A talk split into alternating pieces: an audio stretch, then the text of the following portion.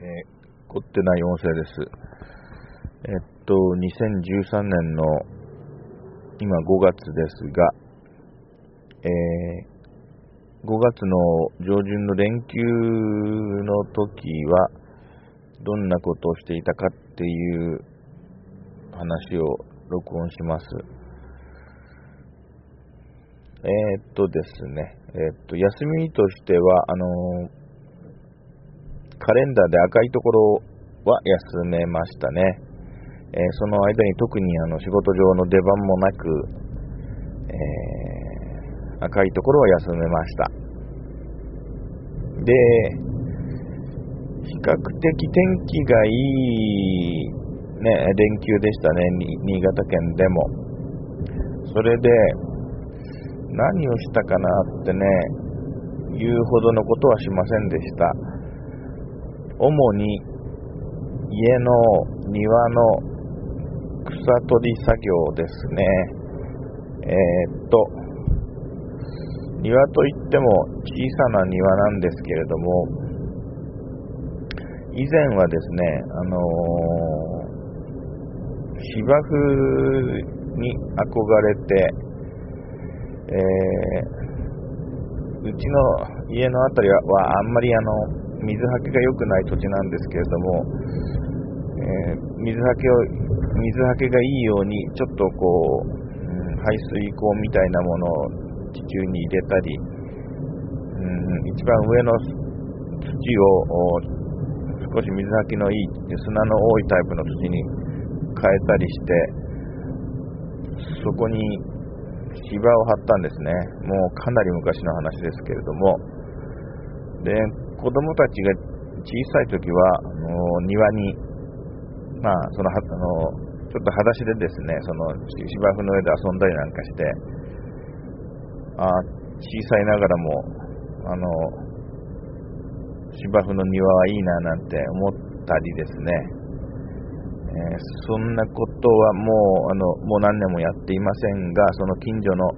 知り合いのお宅の一家と合同で、えー、バーベキュー、バーベキューを庭でやったりとか、そういうことで、えー、まあ、庭ライフをエンジョイしていたんですが、で、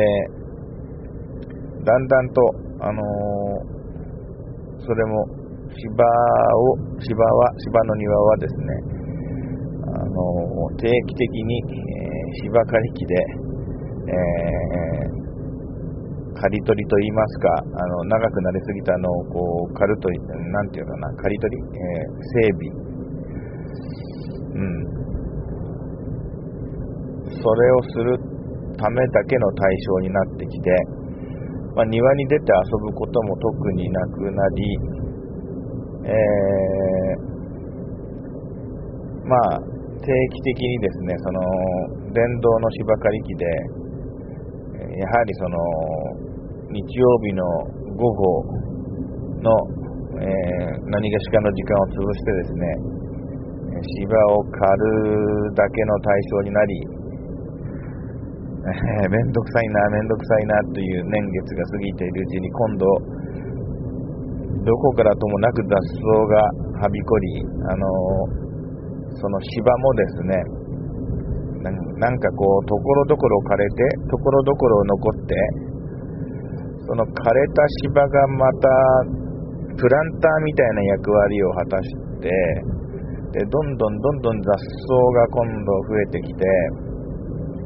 あの、ひょろひょろした長い葉っぱの背の高い雑草もあり、タンポポなども生え、それから、あの、なんだっけな、変な匂いのする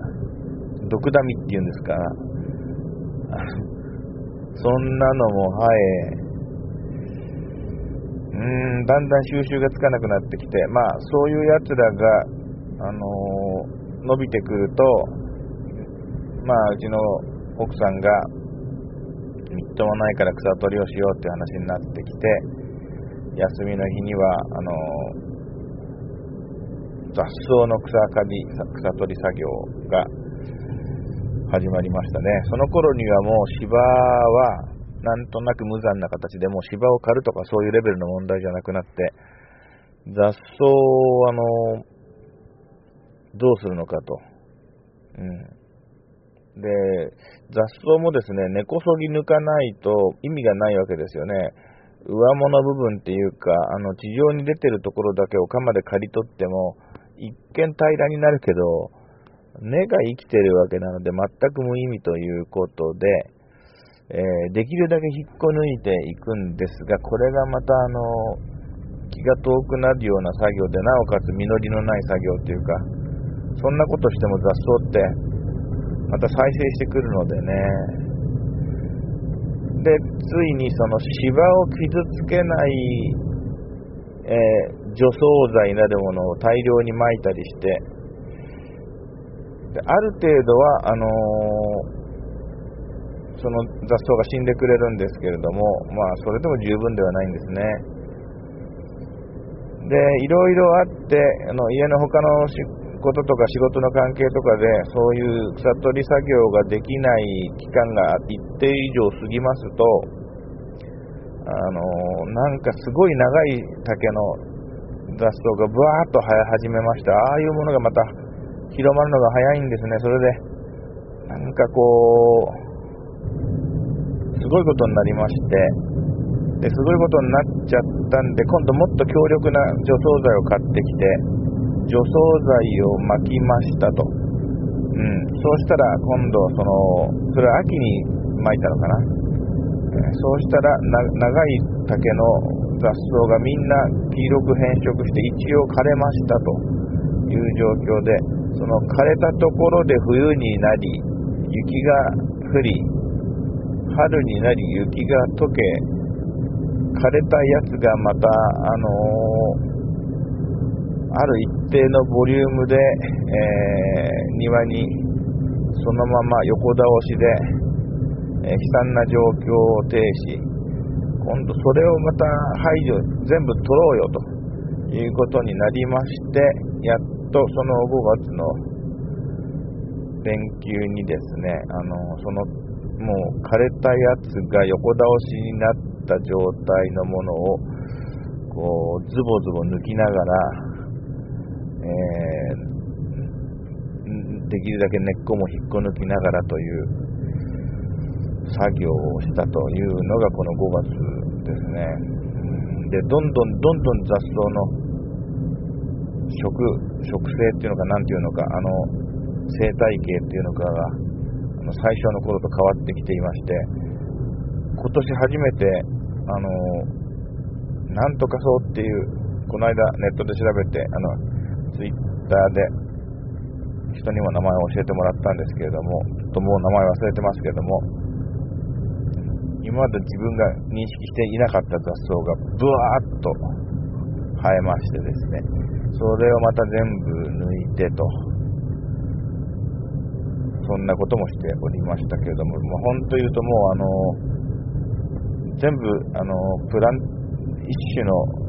あのプランター状態になったこのうちの庭の状態をですね、一回全部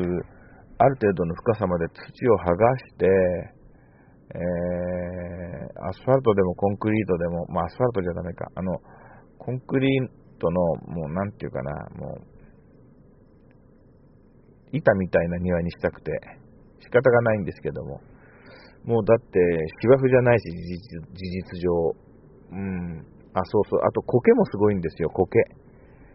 えー、苔好きの人にはたまらない状態にはなってますね。うん。ああそうそう、それから数年前にはですね、そういう状況の中で、あのものすごく、あの、ひょろ長い、見たこともない、あの、プラナリアの親戚みたいなやつが いまして、えー、それが、あの、調べたら、大見筋郊外ビルっていうなんか名前のもので、ネットであのそれに、ま、あの検索したらそれに間違いない携帯だったんですが、それがあの清らかな山、山とか清らかな、清らかじゃない、山とか清流の近くにいるって書いてあって、うちは清流かと思いましたけれども、ちょっと信じられない生物まであの出てきましてですね、えー、びっくりしたのが数年前か、はい。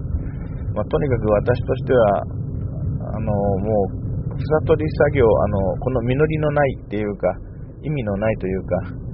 草取りをしなくても済むならしなくてもいい状況になんとかならないかなと。来年のあの連休はこんなことしたくないなと、まあ、強く思ったわけですが、そうですね、え連休にやったことといったらもう、あのそれ以外にほぼないですので、えー、ちょっと残念でした。あまとまりのないお話で失礼いたしました。それでは失礼します。